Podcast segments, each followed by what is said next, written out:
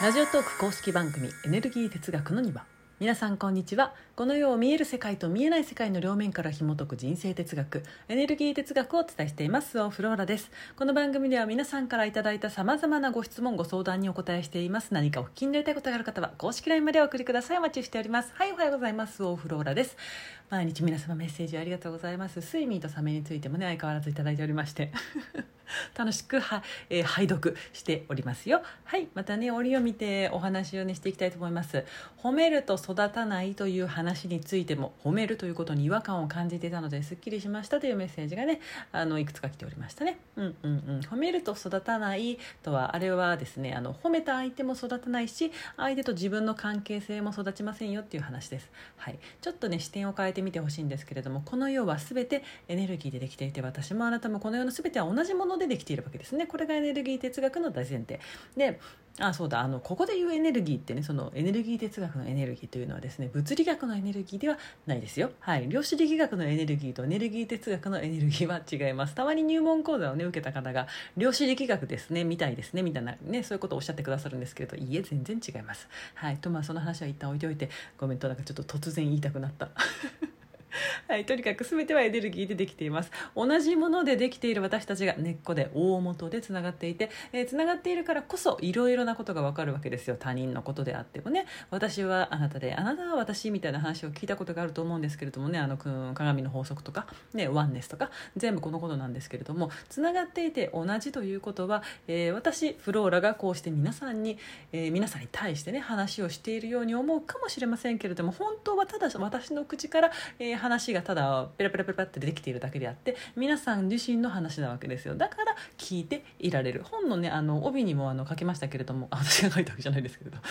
あのずっとあなたが知りたかったことだってね、うん、あなたが何を知りたいかなんて私に分かるわけがないのになんで、えー、あんなことを書いたのかというと私と縁が結ばれてこうして話を聞いてくださる方というのは今私の口から出るこの話を聞くためにつながっているんですよ。だからあなたが聞きたい話をいつも私は話していると思うんですよ。ね、うん、でもそれは当然のことなんですね。わかりますか？はい、で私もあなたも同じなので私があなたに何かを言うってさね自分に言っているんですよ。あなたが子供や夫に話す時も同じですよ。全部目の前の人に話しているようで自分に話をしています。今まさにこれも私は私に向けて話をしています。だからさちょっと考えてみてほしいんですけれど自分に対して、えー、何かねできた時にうん。良かったっていうさ気持ちは湧き上がらないんですよね。何か達成した時に湧き上がる感情は嬉しいですね。楽しいとか、うん、すっきりしたとかね、うん、良かった。ったってね何がですよ、うん、よかったって感想ですね。感情ではなくて。つまり思考。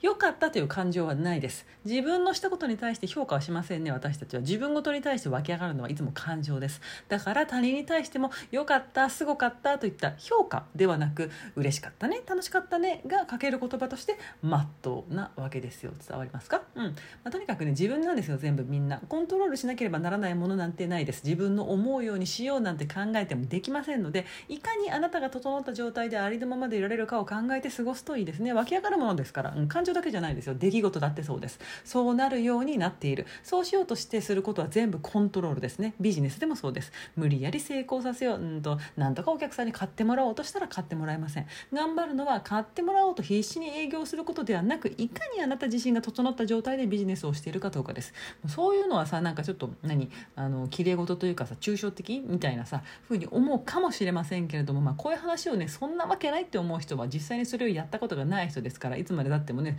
あのそこそこの場所からしかものを言いませんけれども、まあ、観察もそうですね。やったことがないわけですよ。だからそんなことで人生が変わるわけないと思うわけですよね、ん、やったこともないくせにねくせにとか言って。やってみて本当に。はい。よしではえっ、ー、と今朝の話に行きましょうか。はい。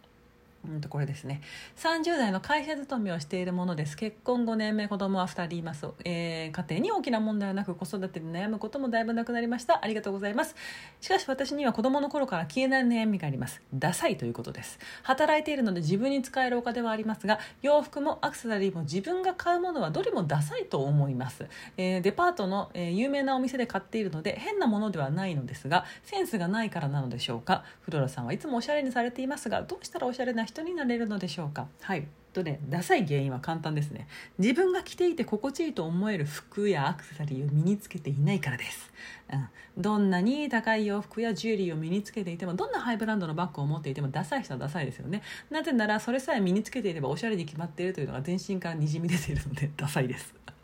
ダサいですっていうオーラ出しながらエルメス持ってる人いますからね、はい、どんな人がおしゃれかといったら堂々としている人ですよ。それはさなんかちょっとしたさあのコツとかなんか例えばこの辺りをちょっとつまんでとかここ少し託し上げてとかね。じゃあ足首は今時は見せた方が今風ですとかさ。なんかそんなことありますけれどもでも一番は堂々としている人ですよ。これがおしゃれな人。堂々としているには着心地が大事ですよね。着心地というのはそのお洋服の、え生地感だったり縫製だったりとかもありますけれどもあなたらしいかということですよ。パリジェンヌのようなさあの何さっぱりとしたシンプルなデザインの洋服が自分の今に、え、今の生き方にマッチしているのかとかさ一日中着ていてストレスがないか、え、服と自分が一体になっているか、え、それとも、えフリルやレースたっぷりのねこの女性らしいデザインを着ている時に気分がいいのか、ね、ずっとそれをさ着ている自分を誰かに見せたくなるみたいな、うん、で私ならさあのこれはもう本当に 冗談ではないんですけれどドレスを着ている時が一番楽です。ストレスがない。デニムに T シャツとかもっと全然ダメです。全くリラックスできないですね。デザイン性のないシンプルすぎるあの格好もダメです。いくらそれが何最高級のカシミヤですとかさなったとしてもねそれがエルメスのなんちゃらですとかなったとしてもダメですね。うん。でもちょっとなんかそこについているボタンがその大ぶりで派手なものだとなんかスパンコールついてるとかになると 急に息が吸えるみたいな。華やかにしたいとかつあの生地が良くないと堂々とできませんね。うん。で、えー、一日中ねあのリラックスできないので、ね、なんかさなんていうの時代がさ違えばさ毎日さドレスで過ごしたいんですよ。でもそういうわけにはいかないじゃない？電車乗りたいし新幹線も乗りたいし、えーまあ、どれなのでねどれこそドレスこそ着ませんけれどもでもそれに近いようなものをね身につけたりねしますね例えばそれがねあの誰も着ていないような奇抜なものであっても全然いいわけですよ。うんえーと、なんていうの生地感とかもさくたっとしてきてもうちょっとよれてきてるけれども自分自分にとって最高にいいとかだったらそれも全然いいわけですよね。うん、あの何ヴィンテージ風とかさそういうものだってあるわけじゃないですか。万人受けしないかもしれませんしもしかしたらじゃあその何自分の趣味というか自分の心地よさがさ、えー、若いお嬢さんとかだったらさね男性受けしなくなったら困るとかなんかそういう視点とかもあるかもしれませんけれどもあのですね男性受けよりも自分受けを目指した方がいいわけですよ。自分受けしない人生はどれだけ男性に受けてもつまらないですから、うん、そして、えー、皆さんさこの何運命の人に出会いたいと思っていると思うんですけれども運命の人っていうのはありのままの自分を愛してくれる人じゃないですか。ね愛し愛され。ねありのままというのは自分受けど真ん中の堂々としたあなたです、まあ、これはね男女関係だけでなくその何においてもそうですけれどもビジネスだってそうだし、まあ、とにかく自分受けですよ。どれだけ自分になっていくかどれだけマニアックになれるかそしてそのマニアックな自分を好きだと言ってくれるさらにマニアックな男性マニアックなコアなお客様と付き合っていくことが人生をスイッと生きるコツですからね。なんか万人受けした方がさ、ね、ビジネスチャンスが広がるみたいなそういうふうに、えー、思う人とかもいるかもしれないですけれどもあそれはもうあの全然違いますね。センスがないですそういう考え方は。はいえーいかに、えー、自分らしく自分受けを目指して生きていくかということがあの肝になってきます。はい、なのでねおしゃれということを考えた時にあのそうでもね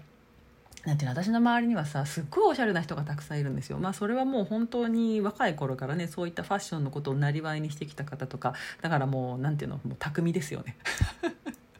そんな人がたくさんいましてだからそういうさ人たち人たちとなんていうの比べたらさ全然私はさおしゃれなんか分かんない人ですよ、うん、でもそんな私でもあのねあのいいですねみたいなことを言ってもらえる理由は、えー、そこに理由があるとしたならば堂々としているからということ、うんまあ、全くそれだけだと思います。だから普通の方々ね私みたいな普通の人たちっていうのはそこを目指されるのが一番ですね、うん、っていうかまあそれしかないと思いますよ。どんだけ素敵なお洋服と言われて言われているものを着したところでさねそれで自分がリラックスできなければ自分がそれで一日中過ごせるぐらいリラックスできないのならば、えー、自分にフィットしていないということですからね。そういう視点でお洋服、えー、身につけるものアクセサリー一つ選んで一つずつ選んでいくといいと思いますよ。一気にねそういうもの一気に揃えようとするんじゃなくて、えー、じゃあニットを買いに行くってなるんだったらばもうねこもうすぐあの秋冬物ですからね。だからえー、ニットを買うってなったらもうカシミヤのなんかもうすごい自分にとってもジャストフィットなものを、えー、1枚今年は買ってみるとかさ、